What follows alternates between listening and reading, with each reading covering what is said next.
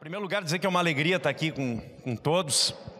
É, eu vejo muitos amigos aqui, né? Então é sempre muito, muito bom, assim, é, acalenta né, o nosso coração. É, a gente está na presença de amigos e pessoas queridas, né?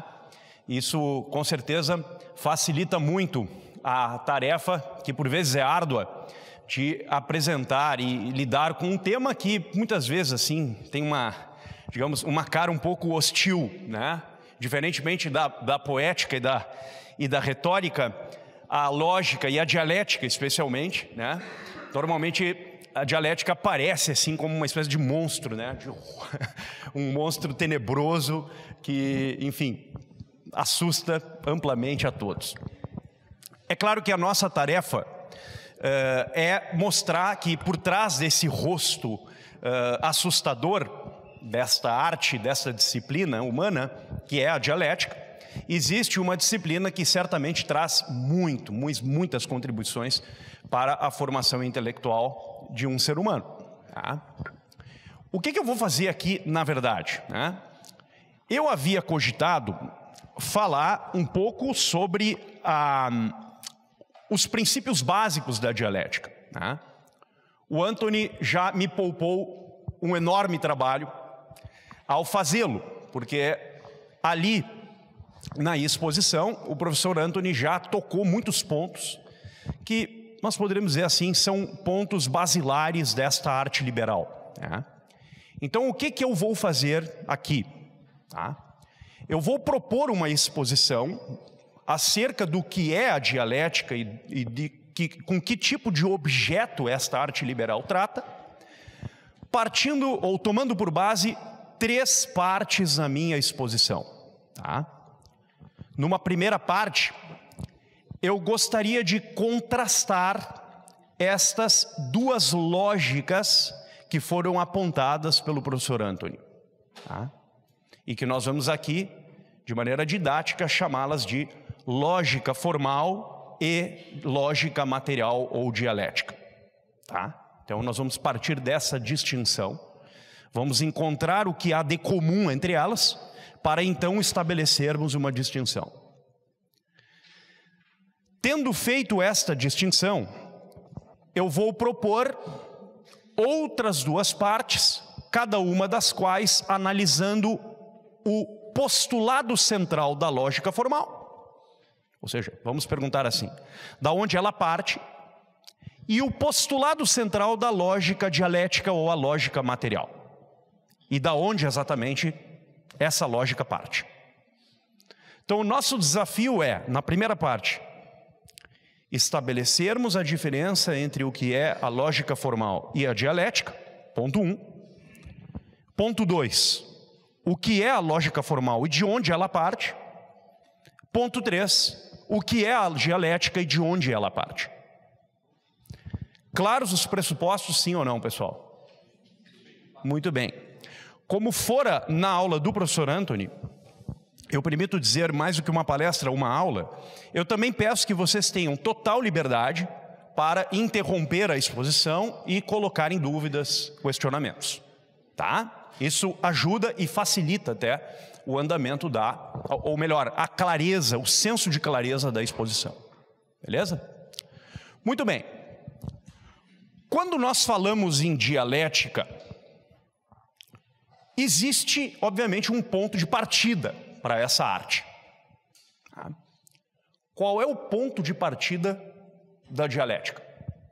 Aonde começa essa arte liberal? A dialética começa no que nós vamos chamar aqui de definição. Tá? É claro que na antiguidade clássica e na Idade Média, esse tema foi amplamente debatido.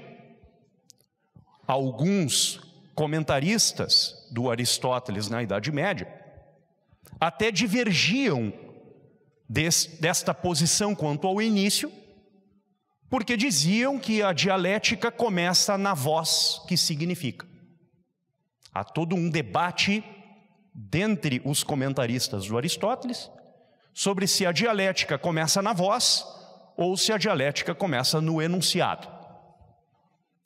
Nós vamos aqui tentar conciliar as coisas e dizer assim: a dialética começa na voz que enuncia, na voz que, portanto, significa alguma coisa. Na voz, portanto, que expressa uma definição. Tá? Então vamos tomar este como ponto de partida da dialética.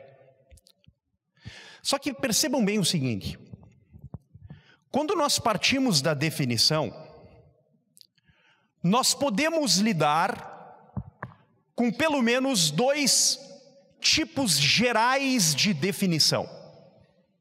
Vamos classificar assim que vai ficar mais fácil. Dois tipos gerais de definição. Um primeiro tipo que são definições que possuem um grau conclusivo ou um grau de evidência e, portanto, com tipos de enunciados sobre os quais não recai nenhuma dúvida, e outros tipos de enunciados que apresentam ou abrem brecha para algum caráter duvidoso subjacente a eles próprios. Nós vamos dizer que os primeiros tipos de enunciados são enunciados que expressam uma verdade e que conferem ao intelecto humano um grau de certeza. Tá? Se eu digo a vocês, por exemplo, 2 mais 2 é igual a 4. Tá? Aqui um matemático. Há alguma dúvida sobre essa simples operação aritmética? Não, professor, 2 mais 2 é igual a 5. Então construa um prédio com essa, com essa conclusão. Né? Ou seja, 2 mais 2 é igual a 4. E não há dúvida alguma sobre o resultado dessa operação aritmética. Tá? Depois, quando nós entrarmos na segunda parte, eu vou fazer com vocês algumas, alguns exercícios de análise sobre o que nos traz um, um autor que é bastante conhecido no mundo antigo, chamado Euclides, tá? que traz algumas noções de proposições evidentes. Então vejam, há dois tipos de enunciados com os quais nós lidamos. Enunciados que possuem um grau de verdade e certeza, e outros tipos de enunciados que carecem de um grau de verdade absoluto e, portanto, de um grau de certeza. Quando nós falamos do primeiro tipo, nós estamos falando de uma área da dialética que lida com argumentos que possuem um grau de verdade e certeza. É como se a nossa inteligência, ao operar,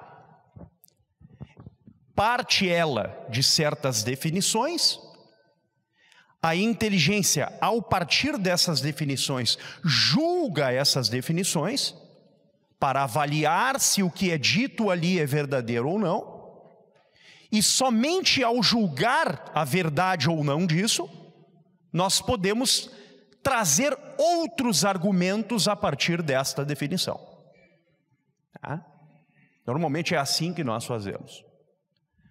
Quando nós operamos a inteligência com definições, juízos e raciocínios, tomando por base proposições evidentes, Normalmente nós vamos dirigir os nossos argumentos para conclusões que são igualmente certas e necessárias.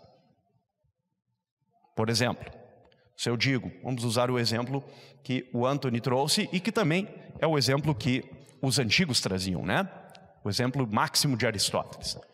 Todo ser humano é mortal. Sócrates é um ser humano, Sócrates é mortal. Premissa maior, premissa menor, conclusão. O que permite dizer que essa conclusão é necessária dadas as premissas? Por exemplo, quais são as premissas? Todo ser humano é mortal, Sócrates é ser humano. Hum? Conclusão: Sócrates é mortal. Por que, que eu posso concluir com grau absoluto de certeza que Sócrates é mortal? Porque quando eu tomo as duas premissas anteriores, a formação dessas premissas é uma formação de tal modo que o predicado da premissa maior e o predicado da premissa menor permitem um grau de extensão do significado que coloca sempre o sujeito da frase dentro desse predicado. Todo ser humano, sujeito, mortal, predicado. Qual é a expressão de maior extensão?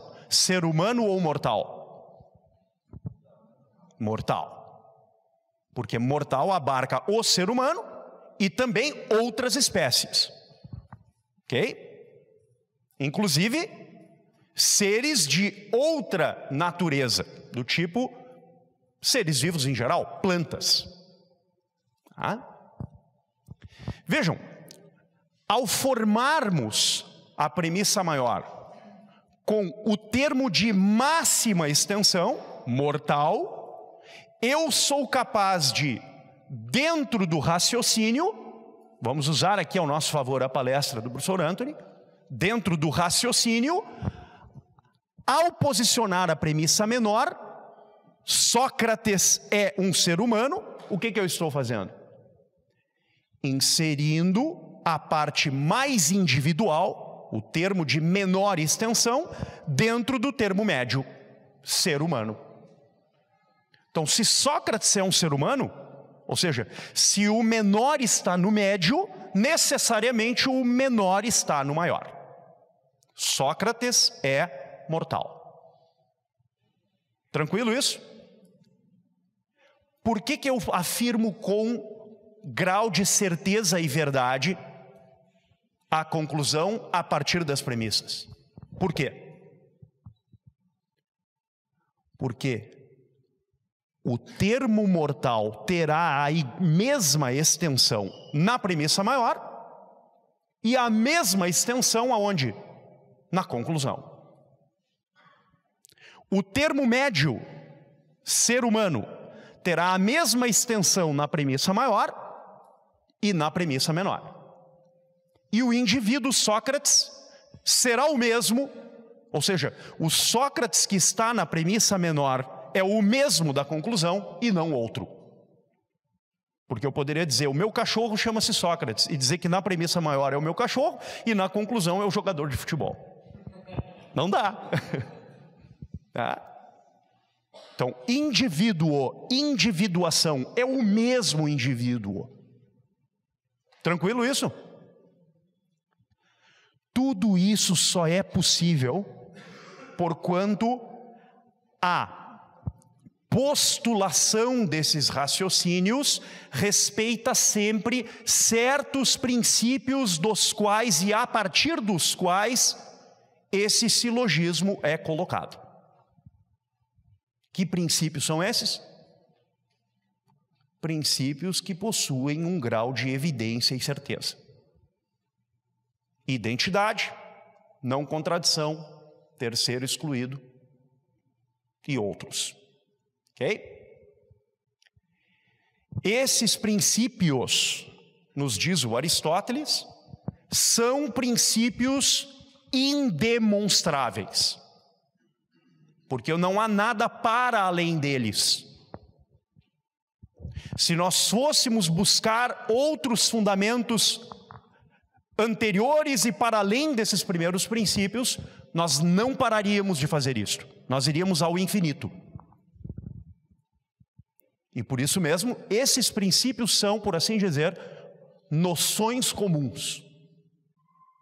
A expressão que Santo Tomás usa, que aliás, não foi o primeiro a usar, verdade seja dita, o primeiro foi Boécio, mas o São Tomás tomou isso do Boécio. A expressão que se usa na escolástica é per se notum. São princípios, axiomas, conhecidos imediatamente pelo intelecto humano. Tá? Veja que, quando nós falamos em apreensão, nós estamos falando de um modo de captar os objetos que são conhecidos pelo intelecto humano. Por exemplo, eu quero conhecer esta máquina aqui. Isso aqui é uma câmera também, né? É as duas coisas. Né? O que, que eu conheço disso? Nada, zero. Né? Zero, não conheço nada. Talvez eu não saiba nem tirar foto. Está aqui o negócio. Eu quero apreender isso aqui. Como é que eu começo a aprender isso aqui? Começo a aprender pelos sentidos. Hum?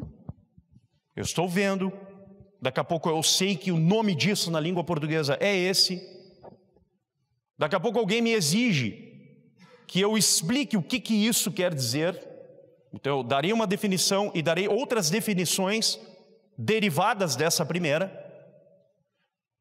E quando eu ver, no final, eu utilizei um número tão grande de argumentos que eu fui capaz de explicar exaustivamente isso. E por que, que eu fui capaz de explicar exaustivamente isso? Porque eu passei a ter maior e mais profunda ciência desse objeto. Tranquilo? Isso com tudo na vida. Pensa qualquer coisa.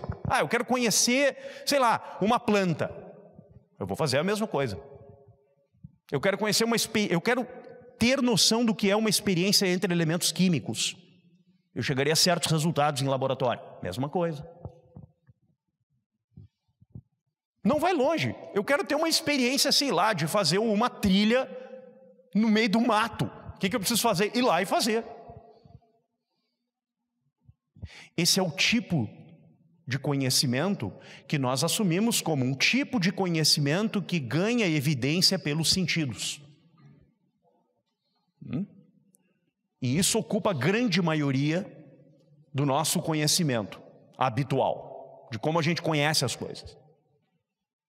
Só que esses princípios dos quais eu falava, são princípios que são conhecidos, vejam o que eu vou dizer aqui, independente e a despeito dos sentidos. Ainda que todo conhecimento que eu possa obter pelos sentidos irá reforçar a convicção de que esses princípios são anteriores a tudo. O que faz a dialética? A dialética distingue esses dois modos de apreender as coisas, a apreensão imediata pelos sentidos e a apreensão imediata dos primeiros princípios, e a partir dessa distinção, constitui uma verdadeira arte em que o domínio se dá na relação do raciocínio com a expressão na linguagem. De modo que, ao tomarmos o objeto do conhecimento, ou nós podemos ter um domínio efetivo do que esse objeto é, e portanto a palavra que nós temos para isso é ciência, ou nós nos mantemos distantes ou até mesmo próximos do conhecimento do objeto, próximos da ciência desse objeto. Eu estou próximo do domínio disso, mas eu não tenho o domínio absoluto. o não domínio absoluto, certo, evidente do objeto, faz com que nós possamos apenas lançar definições que não possuem um grau de certeza, mas que possuem um grau de ou probabilidade ou verossimilhança sobre esse mesmo objeto. O que, que faz a dialética, portanto? Ela separa, a partir desses dois modos de entender-se a definição, ao dizer que há definições que possuem um grau de certeza definitiva e há definições que não possuem um grau definitivo de certeza, a partir disso, nós distinguimos três níveis de ciência ou conhecimento: um conhecimento verdadeiro, um conhecimento provável e um conhecimento verossímil. Probabilidade e verossimilhança, nós colocamos nesse segundo tipo de definição. Verdade e, portanto, certeza, nós colocamos no primeiro tipo de conhecimento. Pergunto: até aqui ficou claro, sim ou não? Vejam, vamos aqui metaforicamente pensar assim: é como se o objeto estivesse aqui. Tá? E nós estamos aqui frente ao objeto. Há um primeiro tipo, no qual o nosso intelecto possui o objeto porque o conhece essencialmente. Então, eu conheço essencialmente, sei lá, qualquer coisa, vamos supor, uma planta, um organismo animal, o organismo do ser humano. Uma filmadora, não é filmadora, é câmera Filmadora é dos anos 80. Ou seja, o objeto está aqui e nós tomamos posse da natureza desse objeto. Veja que tomar posse da natureza do objeto nos coloca em íntimo contato com o objeto. Tranquilo? Só que nós podemos não, aqui, não podemos estar numa situação em que nós não temos condições de possuir a natureza do objeto. Estamos numa situação em que o máximo que nós podemos fazer é ter uma proximidade com o objeto. Essa proximidade com o objeto nos permite passar da apreensão ao juízo de uma forma precária e não absoluta. E quando isso ocorre, embora não se possa ter certeza do objeto, nós podemos sim emitir algum juízo provável acerca desse objeto. E um juízo provável acerca do objeto não nos dá certeza nem garantia de que esse juízo seja ele como tal verdadeiro, mas ele nos dá, isso sim, uma certa reputação. Um juízo provável confere àquele que o faz uma certa reputação. Na ciência, por exemplo, na ciência moderna, a maior parte das definições que se tem são definições deste tipo. Tá? Por exemplo, eu quero observar o comportamento de um metal. Tá? Vou colocá-lo sob tantos e tantos graus Celsius e perceber a transfiguração de calor nessa propriedade. E vou fazer uma série de experiências com isso. Tá? E percebo algumas mudanças tá? que são significativas para a estrutura desse metal. E vou fazendo isso muitas vezes e chego a resultados muito próximos, mas não os mesmos. O que, que eu vou ter aqui? Eu vou ter uma prova, uma certa demonstração que não é absolutamente segura, como será a matemática, como são os juízos analíticos, mas eu teria uma grande probabilidade de que isso de fato está bem próximo da verdade. E há uma situação ainda mais distante do objeto que me diz assim: me parece que isto é assim. Eu acho que é assim. O nome que nós damos para isso na filosofia é doxa. Mas, diferentemente do segundo caso, a doxa, embora o enunciado de uma opinião seja construído como um enunciado de tipo verossímil, porque ele expressa no seu predicado algo verossímil, ele, como tal, não tem valor de verdade. E nem tampouco tem condições por si de adquirir um valor de verdade. Por que, que eu estou nessa primeira parte falando assim? Qual o objetivo? O objetivo é mostrar que, dentro da dialética,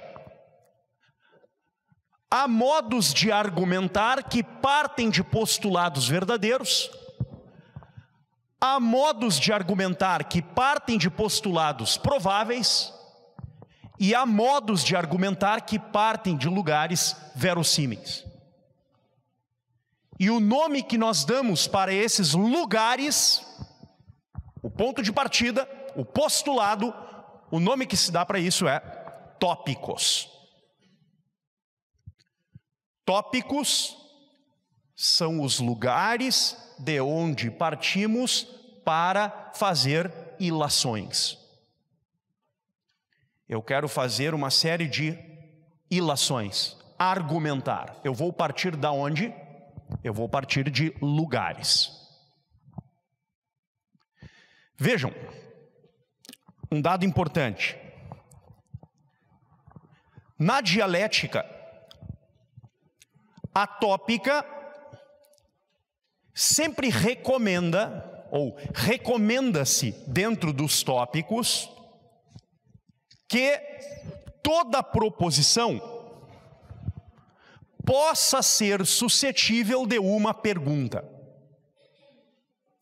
Então eu emito uma proposição, faço alguma definição e a partir disso eu faço uma pergunta com base nisso. Vamos pegar alguns exemplos. O ser humano é um animal bípede. É certo dizer isso ou não? Sim ou não? O ser humano é um animal bípede. Quer ver o problematizar? O ser humano é um animal bípede? Ponto de interrogação. E agora? O que, que eu fiz nesse mesmo instante? Eu peguei uma proposição afirmativa e inseri um ponto de interrogação nela. Dentro da dialética, nós dizemos que quando se faz isso, nós modificamos a estatura da proposição. É como se nós cambiássemos né, a, a estatura. Há uma palavra, não se assustem com essa palavra, porque os autores usam. Há um, cambia-se a estatura epistêmica dessa proposição. É como se o nosso cérebro, mesmo que nós afirmemos e tenhamos certeza de que o ser humano é um animal bípede. Então, logo nós coloquemos um ponto de interrogação, parece que vem uma alguma coisa que nos trava e que lança sobre nós uma série de dúvidas a respeito daquilo. Será mesmo que é? Percebem isso ou não? Eu digo, 2 mais 2 é igual a 4. Aí eu vou perguntar agora: 2 mais 2 é igual a 4? Vamos supor que chega lá o maior matemático do mundo, primeiro dia, né, primeiro semestre, primeira aula do curso de matemática, sei lá, em Oxford ou em qualquer universidade. E o cara bota ali: 2 mais 2 é igual a 4, ponto de interrogação. O que, que ele vai fazer colocando o ponto de interrogação?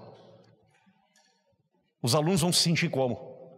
Estou tá, vendo que 2 mais 2 é igual a 4, só que eu estou com medo de dizer qualquer coisa, sei lá, o cara pode provar o contrário. Percebe? Estão vendo como é que é? Quando nós transformamos uma proposição em pergunta, existem três tipos de reação que nós podemos ter quando os lugares de partida, os tópicos são verdadeiros, quando os tópicos são prováveis e quando os tópicos são verossímeis. Qual a, o primeiro impacto que isso traz? O primeiro impacto é o seguinte: quando eu coloco uma pergunta no que é um tópico verdadeiro, como um princípio evidente por si mesmo, do tipo, o todo é maior que a parte. Vamos supor que eu coloque a pergunta: o todo é maior que a parte? O que, que vocês vão ver? Vão dizer: se esse cara dizer que não, ele é louco. Se ele negar isso, é, interna, porque não dá. Então, o que, que isso quer dizer? Isso quer dizer que nos tópicos de primeiro tipo, quando nós lidamos com axiomas que são evidentes, não há espaço para argumentação. Está claro? Normalmente, do ponto de vista lógico-analítico, a gente diz assim: há um axioma evidente quando o predicado se diz absolutamente do sujeito. A gente diz assim. Vamos pegar agora um exemplo para ver isso. Todo ser humano é um animal. Verdade ou não? Sim. Esse axioma é verdadeiro? Sim ou não? É, né? Por quê? Porque toda espécie humana está inserida no gênero animal. Não há desacordo quanto a isso. Hum? Agora, e se eu disser o contrário? Todo animal é um ser humano. Vamos pegar o exemplo que o Anthony trouxe antes. Todo cachorro é um mamífero, todo gato é um mamífero, logo todo gato é um cachorro. Qual é o problema? Tu apontasse antes. E muito bem. Qual é o erro dessa dedução? Hum? E o contrário, exatamente. Tá? Então, qual o tipo de argumentação que nós temos quando partimos de um axioma evidente ou verdadeiro? É uma dedução de que tipo? Que parte sempre do maior ao menor, inserindo sempre o individual no geral. Está claro? E quando nós lidamos com argumentos prováveis, do tipo, é provável que uma estrutura metálica submetida a X graus Celsius resulte neste tipo de movimento. Por exemplo. Esse é um axioma evidente? Não. Para justificá-lo, eu teria que fazer o quê? Argumentar mais. E veja, o nível de argumentação aqui se torna mais exigível, porque eu terei de lidar com um vocabulário próprio da ciência que estuda esse objeto. Tá claro? Só que aí nós vamos para o terceiro campo da verossimilhança. E aí? Aí o nível de argumentação terá de lidar com elementos que transcendem os próprios argumentos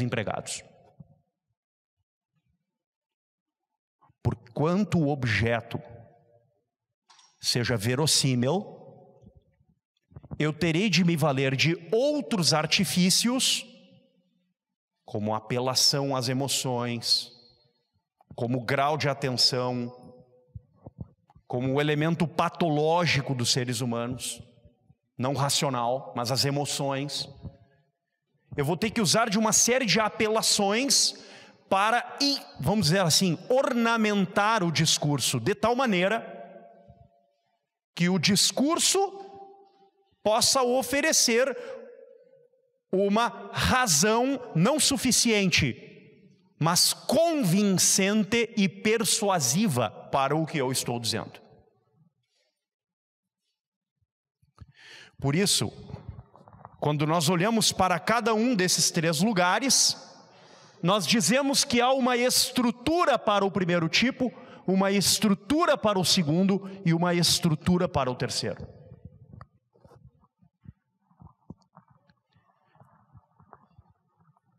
Cada um deles pode ser definido de um tal modo e mantém entre si uma estrutura correspondente a esse modo.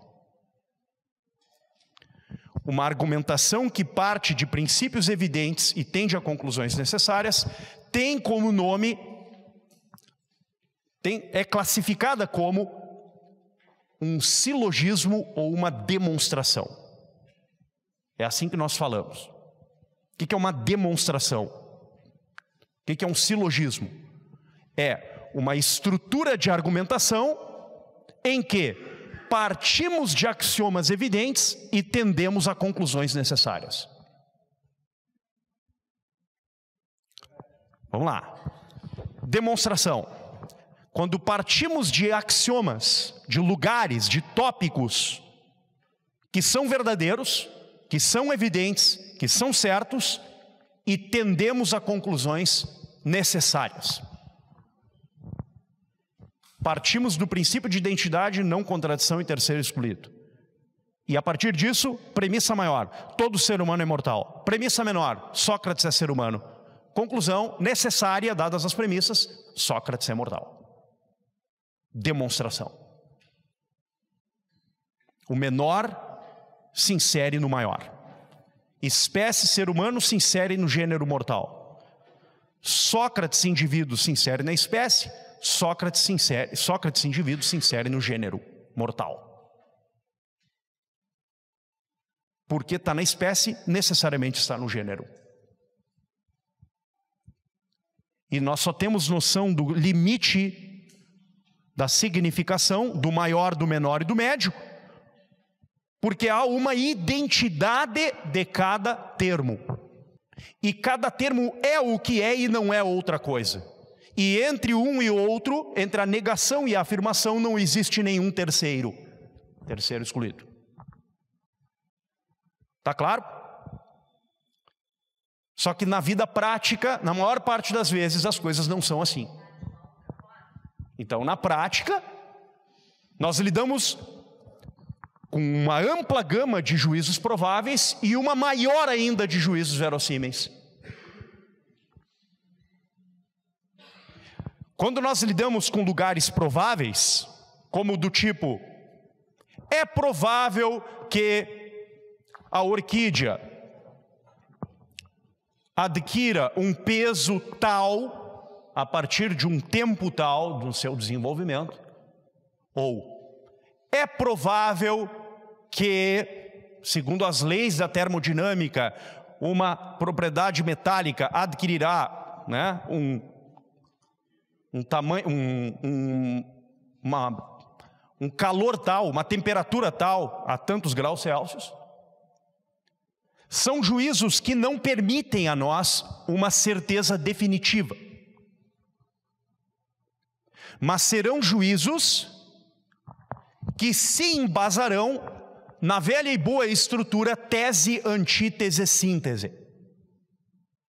Alguém coloca uma tese, Vem uma outra comunidade acadêmica que domina o mesmo vocabulário e a mesma área do saber e diz: não, isso aqui não parece tanto assim. E mostra os problemas da tese postulada inicialmente. Hum? A dialética, que é isto, enquanto a primeira é a lógica formal, a segunda é o mundo da dialética, lidar com juízos prováveis. É isso que a dialética faz. Ela, dialética, lida com um tipo distinto de demonstração, que não parte de premissas maior e menor, mas parte de tese e antítese. Quer dizer, se lá na demonstração o que nós queremos é a conclusão, na Na dialética, o que nós queremos é a determinação da regra que vai permitir ou não uma conclusão. Eu posso extrair de uma tese, de uma antítese, uma síntese ou não posso? Essa é a, essa é a discussão, esse é o problema. Eu posso obter um resultado a partir dessa briga, desse embate. Nos tribunais, por exemplo, se vê isso a todo momento. Tá? Num tribunal de júri se vê isso. O Ministério Público defendendo, ou melhor, acusando. Está lá um grande promotor de justiça ali atrás, grande amigo, André, que faz júri, inclusive. Né? Então, no júri, o Ministério Público traz a acusação e os advogados de defesa postulam o contrário. Muitas vezes a defesa não nega a autoria do crime. Ela apenas usa de outros artifícios. Aqui dentro, nós não estamos lidando com demonstrações apodícticas, do tipo é ou não é, é certo, é errado, ou é verdadeiro ou é falso.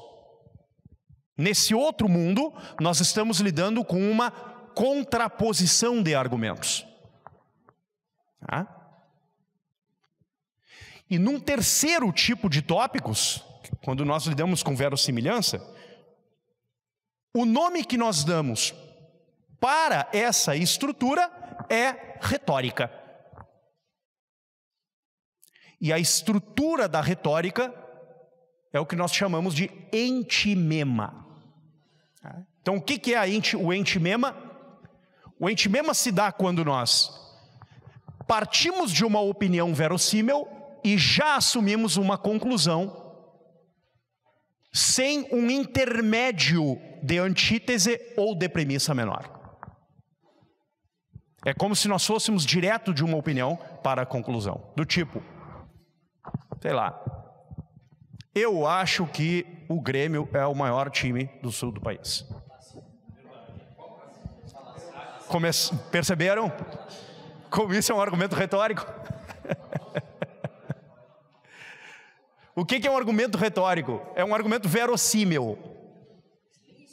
Nem isso é, olha só, o coloradismo aqui está firme. Percebe? Eu parti de um lugar. Esse lugar, inclusive, pode ser verossimilhança só para mim. Hum? Pode.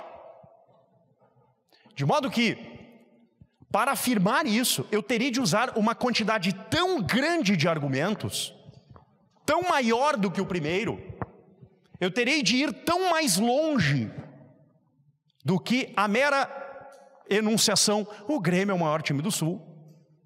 Terei que invocar, títulos, invocar partidas, invocar grenais, invocar uma série de coisas para tentar aumentar a verossimilhança disso que eu estou dizendo. Conseguirei ou não? Claro que conseguirei. Ah, aí é muito gremista. aí é demais, né? Mas, ou seja, o que, que eu vou ter que fazer? Eu vou ter que fazer um esforço né, enorme para tentar justificar a minha opinião. Tá? Por que o entimema? Porque entre essa opinião e uma conclusão imediata, não há nada. Só há, isso sim, a própria expressão e todo o ornamento que se pode fazer dentro desse discurso. Apelando às emoções dos interlocutores, chamando a atenção dos ouvintes, hum? invocando outros lugares que possam fortalecer essa posição. O tipo, ah, ganhou mais partidas durante as décadas recentes, sei lá, coisas do tipo. Ah, ou perdeu minimamente, coisas que o valem. Veja, a dialética como tal, que pode ser tomada como arte liberal, e desde o século XIV, e aí uma área sua, que é a lógica menor, passa também a ser vista como uma ciência. O fato é que a dialética procura aperfeiçoar o modo de entender esses raciocínios, analisando como se dá a composição do predicado dentro de cada enunciado desses lugares. Então eu olho para um tópico que tem evidência e vou avaliar o que que o predicado diz do sujeito. Eu olho para um tópico provável e vou verificar o que o predicado diz do sujeito. E vou observar dentro de um tópico verossímil e vou perceber o que o predicado diz do sujeito. Quando nós estudamos dialética, existem quatro tipos de predicados com os quais nós lidamos para classificar esses três gêneros de argumentação. Quatro tipos. Ou seja, quatro coisas podem ser predicados: ou do primeiro, ou do segundo, ou do terceiro. Quais são esses quatro tipos? Vamos ver aqui na ordem. São eles: o predicado de gênero, é o primeiro. O segundo, o predicado de definição. O terceiro, o predicado de propriedade, o que o Aristóteles chama de próprio. Tá? E o quarto é o predicado de acidente. Vamos ver o que, que é cada um deles. Tá? Gênero, definição, próprio acidente. Então, quando eu digo alguma coisa que é evidente, alguma coisa que é provável, ou alguma coisa que é verossímil, eu posso dizer verdadeiro, provável ou verossímil, predicando um gênero, predicando uma definição, predicando uma propriedade ou predicando um acidente. Quatro coisas. O que, que é o gênero? Predicado de gênero corresponde àquilo que é o mais universal dentre diferentes espécies. Vamos pegar um exemplo bem simples para ver isso. O que, que há de comum entre um ser humano, um gato, um cachorro, um tigre e um cavalo?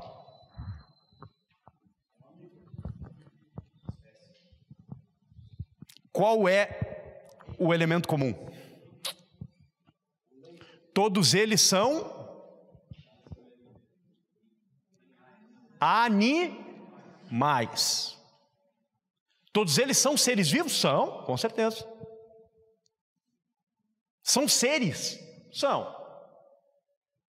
Só que se eu digo ser vivo, eu terei de levar em consideração outras coisas, além de animais? Plantas, por exemplo? Sim. Então, de todos os gêneros, isto é, de todos aqueles termos que abarcam a totalidade desses elementos, qual é o que é mais comum e próximo entre eles todos? Animado. Animado, exatamente. Todos eles são animados, seres animados. Animal, portanto, é o predicado de gênero de todos esses indivíduos específicos citados: ser humano, gato, cachorro, cavalo, tigre. Tranquilo? Uma definição dentro da arte liberal de gênero seria assim: o gênero é o termo comum que abarca as diferenças específicas. É assim que a gente definiria como arte liberal. Segundo, definição. Predicado definitório, tá? O que que é uma definição? Uma definição é a expressão do que é a natureza de um ser. Vamos repetir isso. Quando eu defino alguma coisa, eu estou dizendo o que aquela coisa é, a sua cuididade. Dizer o que é, é dizer o que é a causa formal desta coisa, a sua natureza. Só que existem diferentes maneiras de designar a mesma coisa. Quando a gente olha para a física, do ponto de vista físico, a gente chama isso de natureza. Quando a gente olha para o objeto e quer definir a sua causa formal, metafisicamente, a gente usa uma outra expressão para dizer a mesma coisa, que é essência. E quando nós olhamos para a mesma coisa do ponto de vista da dialética, nós chamamos isso de espécie. Natureza, essência e espécie são conceitos ou termos análogos. Quando eu emprego um, eu estou empregando outro.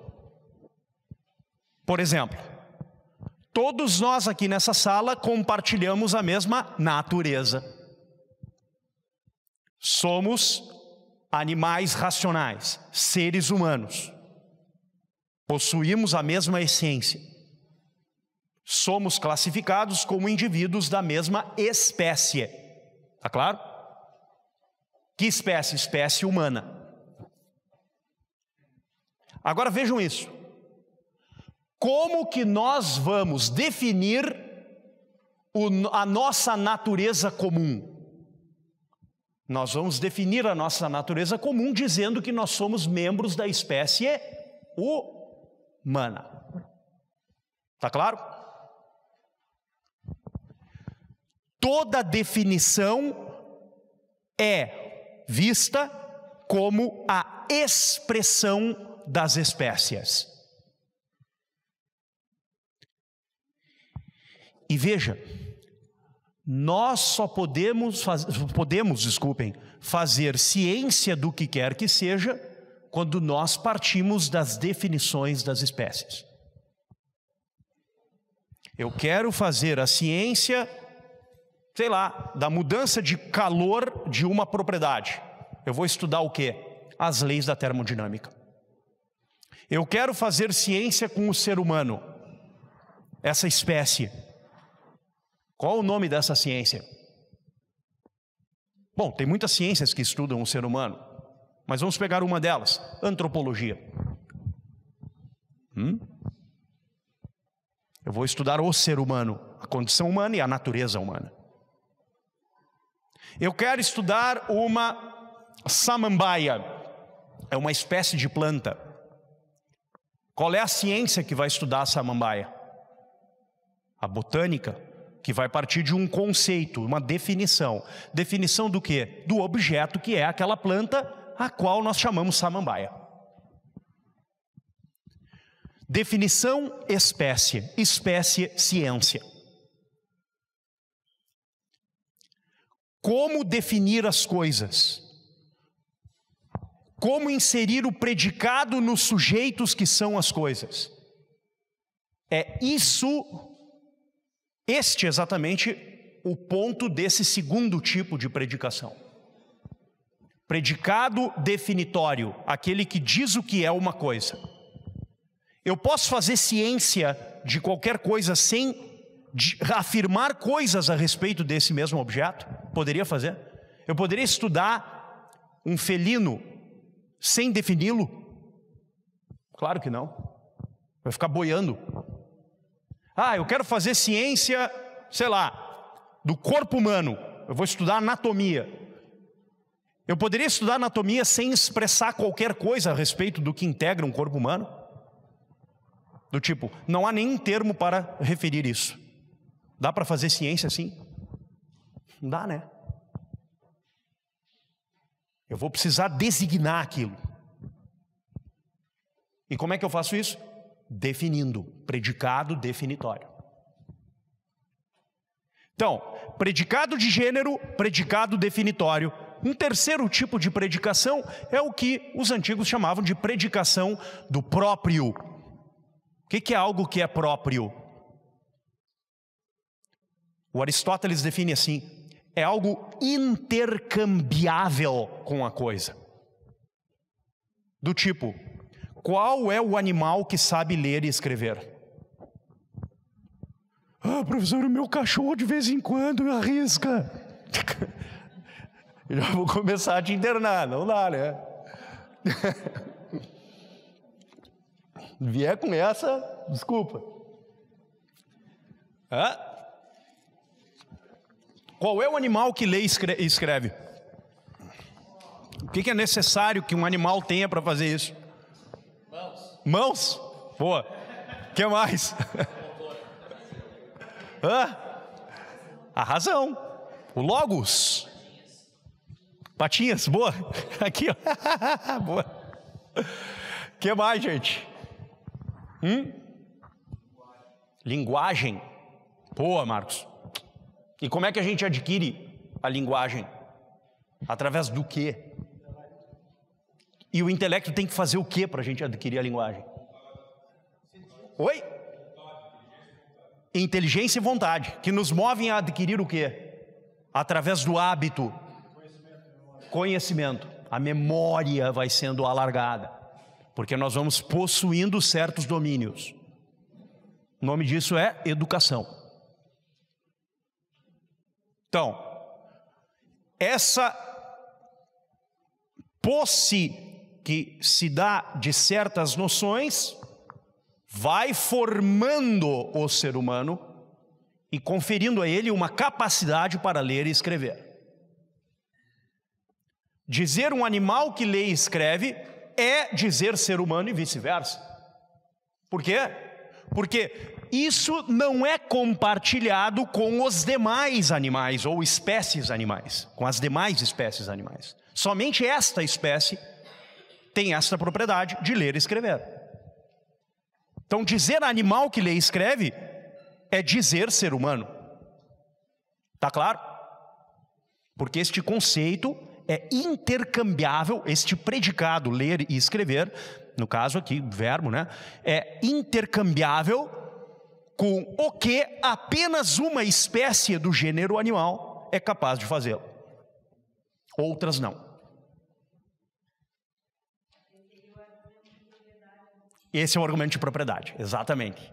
Então, na ordem: predicação de gênero, predicação de definição predicação de propriedade e agora a última, que é a predicação acidental. Ah?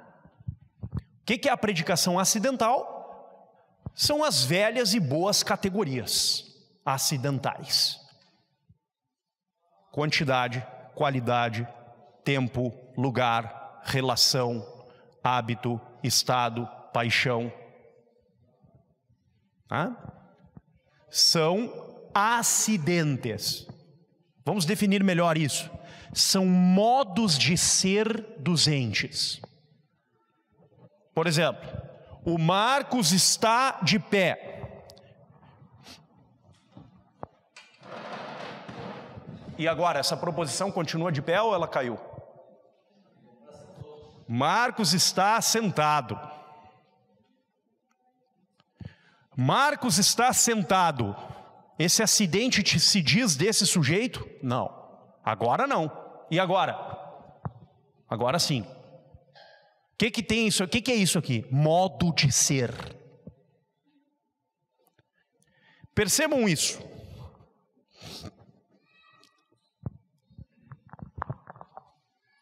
Os predicados de gênero, os predicados de definição, e os predicados de propriedade são tipos de predicações que estão presentes em todos os três. Tá claro? Vamos lá. Os predicados de gênero, os predicados de propriedade e os predicados de definição são tipos de predicações que estão nos três gêneros de tópicos, ou nos três tipos de lugares comuns. Eu posso montar uma frase predicando um gênero de um sujeito, mas, todavia, este enunciado é apenas uma opinião. Tá claro? Se eu digo assim, por exemplo, o Ibis está entre os 12 melhores times do mundo. É a minha opinião. Conteste. Tá claro? Doxa, opinião. Agora eu digo assim: olhem a diferença.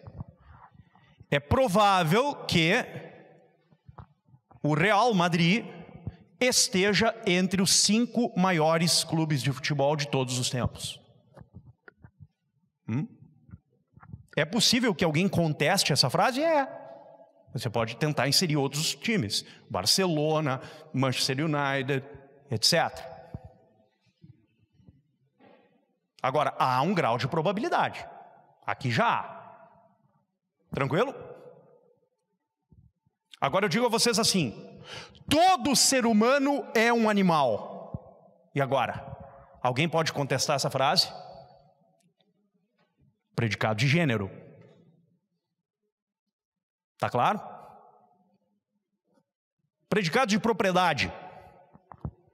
Todo ser humano é um animal quadrúpede. E agora? Verdadeiro ou falso? Falso. Por que, que ela é falsa, essa proposição? O predicado não se diz do sujeito. É isso aí, Rafa. Tá claro? O que, que eu estou fazendo? Formulando um enunciado, neste caso, de propriedade, mas ele é falso. Hum? Tranquilo? Eu também poderia fazer o mesmo com enunciados improváveis. O ser humano é um animal bípede que pode voar. Pode ou não pode? Te toca lá de cima ali do, do, da torre aqui da igreja, tu vai ver se tu não vai voar. Tô brincando, é óbvio. Vai cair de cara no chão. É, faz que nem Ícaro lá, né? constrói umas asas, enfim, vê se dá certo, né? E vai lá, cara. É, se quiser, eu posso te. Sacanagem, né? Não vai dar certo. É improvável que você consiga voar. Não, mas eu vou colocar aqui uma estrutura né, nas duas asas, vai dar certo, tenho certeza, aguenta o meu peso, vai dar certo. Vídeo cacetado esse negócio, né? Nesse caso, fatal, provavelmente. Tá? O que, que nós estamos fazendo aqui? Exercícios com tipos distintos de predicações. Estão percebendo? Outro tipo de predicação. Tá? Agora vamos pegar do ponto de vista dos acidentes. Tá? Marcos tem 4 metros de altura. E aí? Verdadeiro ou falso? Marcos tem 1 metro e 40 de altura. Verdadeiro ou falso? Marcos tem 1 metro e 82 de altura. Agora é difícil dizer verdadeiro ou falso. Na verdade eu tenho 1,83. Então é falso. Agora, não é tão evidente assim. Estão percebendo? Vocês poderiam dizer, talvez ele tenha, ou até é provável que ele tenha. Estão percebendo?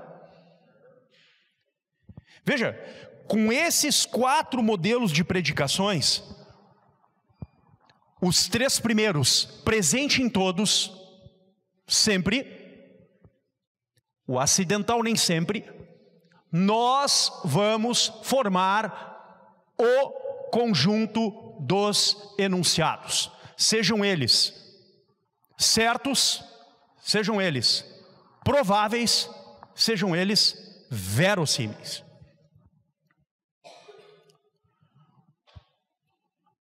Quando nós lidamos com enunciados evidentes do primeiro tipo, quando nós predicamos gênero, definição, propriedade desses tipos, ou mesmo acidentes, em casos específicos de indivíduos,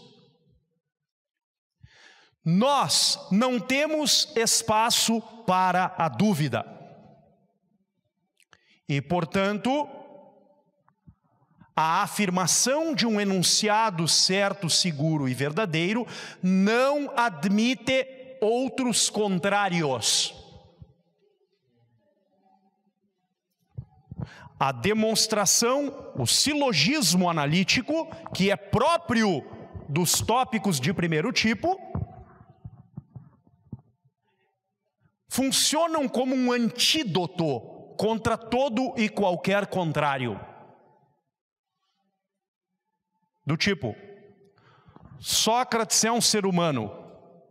Eu poderia dizer, talvez Sócrates não seja um ser humano, dentro da demonstração, todo ser humano é mortal, Sócrates é ser humano, Sócrates é mortal? Não poderia. Salvo se o Sócrates ali analisado não fosse o filósofo, nem tampouco o jogador de futebol, mas o meu cachorro. Aliás, eu não tenho cachorro, é só um exemplo. Hum? Vamos supor que eu tivesse e dissesse: Esse Sócrates aqui é o meu cachorro. Bom, então toda demonstração vai por água abaixo. Tá claro? Não há espaço para oposições. Mas à medida em que nós vamos indo para a probabilidade e para a verossimilhança, o grau de oposições vai aumentando, vai maximizando. E nós podemos ter quatro tipos de oposições: oposições por contrários ou por contrariedade, quando nós temos dois extremos do tipo bem e mal, belo e feio. Hum? Oposição que aparece já nos termos, bem e mal, os dois termos são termos distintos, e eles expõem uma contrariedade entre eles. Só que há outros três tipos de oposição. A oposição por relação, quando, por exemplo, eu digo todo e parte, dobro e metade. Um conceito é relativo ao outro. O conceito de todo é relativo ao conceito de parte, o conceito de metade é relativo ao conceito de dobro. Oposições por relação. Um terceiro tipo são as oposições por privação, que se dão no hábito, por exemplo. Eu sou mais virtuoso nisso e tenho maior vício naquilo. São oposições que suscitam sempre uma atualidade ou uma privação. Plenitude e privação. Plenitude e privação. Plenitude e privação. E um terceiro tipo, um último tipo, melhor dizendo, o quarto, que é o mais radical, se chama contraditoriedade. É a tabela que o professor Anthony mostrou antes. Que se dá quando uma proposição é absolutamente negatória da outra. Quando eu uso, por exemplo, não mais os termos da enunciação, mas o juízo, para dizer que isto não é assim. Quando eu digo, todo animal é mortal, e digo, algum animal não é mortal. Por exemplo, o cavalo Pegasus do Platão. Claro que isso aqui é uma brincadeira, né? O que, que se quer dizer com isso? Que, à medida em que nós vamos nos afastando da evidência, maior é o grupo de oposições entre os termos e conceitos. O que, que a dialética vai fazer como arte? Vai tentar diagnosticar como os predicados e os opostos se articulam. Quem fez isso de maneira bastante clara nos rudimentos da filosofia no Ocidente? O nosso amigo Platão. Eu até trouxe aqui duas passagens que estão no Fédon, para que nós possamos fazer aqui o exercício né, de leitura conjunta daquilo que nos diz o grande filósofo Platão a esse respeito. Numa parte do Fédon, onde ele faz uma análise sobre os contrários. Bom, eu sou totalmente lotec, então eu vou precisar da tua ajuda para a gente ampliar assim até mais. Seria possível? Aí, excelente. Todo mundo consegue ler aí, pessoal, ou não? Não? Tentar mais um pouco, por gentileza. Vamos lá, se possível. Melhorou? Tá bom aí? Então vou te pedir para passar um pouquinho, tá? Vamos até o último parágrafo lá. Aí. Parei, vai um pouquinho mais. Aqui. Vamos a partir daqui, ó. É um diálogo, né? Entre Sócrates e Sebes. Vamos ver o que ele diz. E agora dize-me além disso, não ocorre com essas coisas mais ou menos o seguinte: entre um e outro contrário não há em todos os casos, uma vez que são dois, uma dupla geração. Uma que vai de um desses contrários ao seu oposto, enquanto outra é na 80.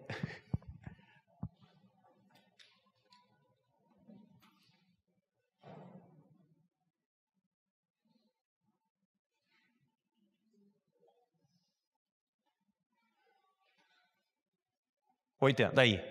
Inversamente, vai do segundo para o primeiro. Observemos com efeito uma coisa maior e uma coisa menor. Não há entre as duas crescimento e decrescimento, o que permite afirmar de uma que ela cresce e da outra que ela decresce? Ah. E a decomposição e a composição, o resfriamento e o aquecimento, e todas as oposições semelhantes, ainda que às vezes não possuam nomes apropriados em nossa língua, não haveriam de comportar em todos os casos essa mesma necessidade, tanto de engendrar-se mutuamente, como de admitir em cada termo uma geração dirigida para outro? Sim, perfeitamente. Por conseguinte, que deveremos dizer? continuou Sócrates. Acaso viver não possui um contrário, assim como estar acordado tem por contrário estar dormindo? É absolutamente necessário que tenha. O que que isto quer dizer? Isto quer dizer que o olhar sobre os contrários sempre demandará uma observação sobre os acontecimentos nos quais os indivíduos se movam em razão de certos fins. Estar acordado e estar dormindo supõe diferentes modos de predicar acidentes de um mesmo sujeito. Compor ou decompor, resfriar ou adquirir calor são diferentes opostos que correspondem a um mesmo sujeito.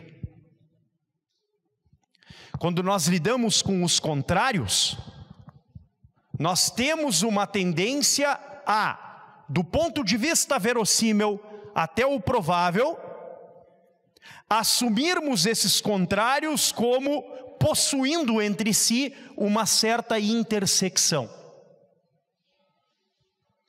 Quando nós, todavia, falamos em opostos, dentro dos axiomas evidentes, dentro da demonstração, essa oposição radical nos diz que, se a afirmação tem lugar no juízo, a negação nunca o terá.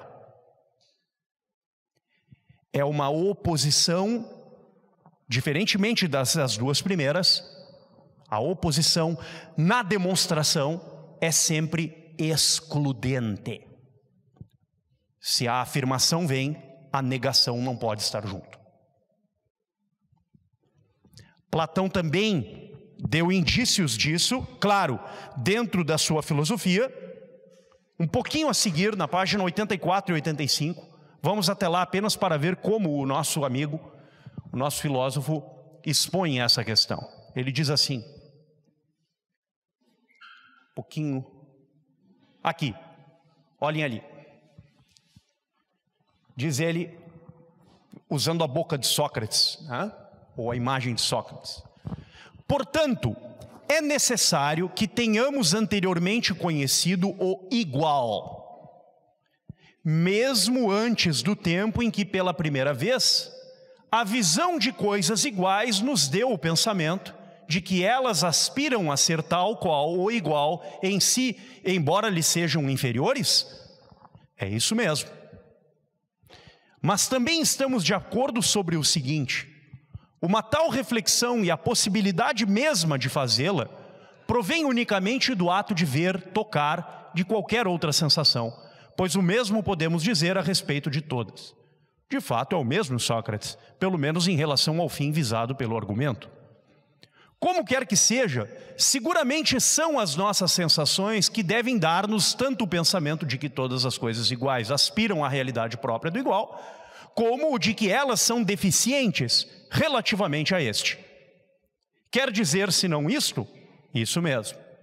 Assim, pois, antes de começar a ver, ouvir ou sentir, a sentir de qualquer modo que seja, é preciso que tenhamos adquirido o conhecimento do igual em si para que nos seja possível comparar com essa realidade as coisas iguais que as sensações nos mostram, percebendo que há em todas elas o desejo de serem tal que qual é essa realidade e que no entanto lhes são inferiores. O que que o Platão está querendo dizer aqui para nós?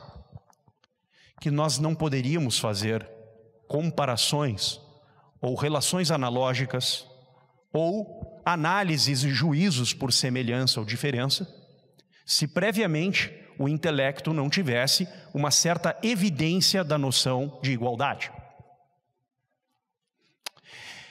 Esse apelo à evidência dos primeiros princípios é algo corrente na filosofia platônica, como aparece aqui, é algo corrente na filosofia de Aristóteles e é algo corrente também na obra de outros autores da antiguidade, como o próprio Euclides, que aqui nos elementos Deixa eu pegar aqui o. Vamos. É no outro, né? No outro arquivo ali. Acho que está aqui no. Pode ser, por favor. Os elementos. Dari. Aí. Se puderes aumentar isso aqui, eu agradeceria. Aí. Todos conseguem ler isso aqui ou não? Não? Aí no fundo, um pouquinho mais, por gentileza. Se puder aumentar até o máximo do limite para que possamos nos manter geometricamente naquilo que o Euclides sempre recomendara, né? Aqui mesmo. É o máximo que dá para ir. Dá para ser? Beleza. O que, que o Euclides está fazendo aqui? O Euclides está expondo certos princípios evidentes dos quais nós não podemos prescindir. São noções comuns que todo raciocínio geométrico deve considerar. São nove. Diz ele: as coisas iguais à mesma coisa são também iguais em si. Dois, e caso sejam adicionadas coisas iguais a coisas iguais, os todos são iguais. Três, e caso de iguais sejam subtraídas iguais, as restantes serão iguais. Quatro, e caso iguais sejam adicionadas a desiguais, os todos são desiguais. Cinco, e os dobros da mesma coisa são iguais entre si. Seis, e as metades da mesma coisa são iguais entre si. Sete, e as iguais que se ajustam uma à outra são iguais entre si. Oito, e o todo é maior do que a parte. E nove, e duas retas não contêm uma área. São princípios evidentes por si mesmos. Negar isto significa negar a evidência. A filosofia antiga e a lógica antiga é uma lógica que começa e se sustenta na noção comum de evidência. O que, que aconteceu na lógica a partir do século XIX? Ela focalizou a atenção não na evidência, mas na demonstração. Não no significado, mas no signo. Não no objeto designativo, mas na notação simbólica. A lógica atual é uma lógica que procura vencer a evidência com argumentação demonstrativa. Mas a grande pergunta que paira e que ninguém fora capaz de mostrar o contrário é esta: é possível fazer qualquer demonstração lógico-matemática sem recorrer a esses axiomas? Em 2.500 anos de história, ninguém provou o contrário. Muito obrigado.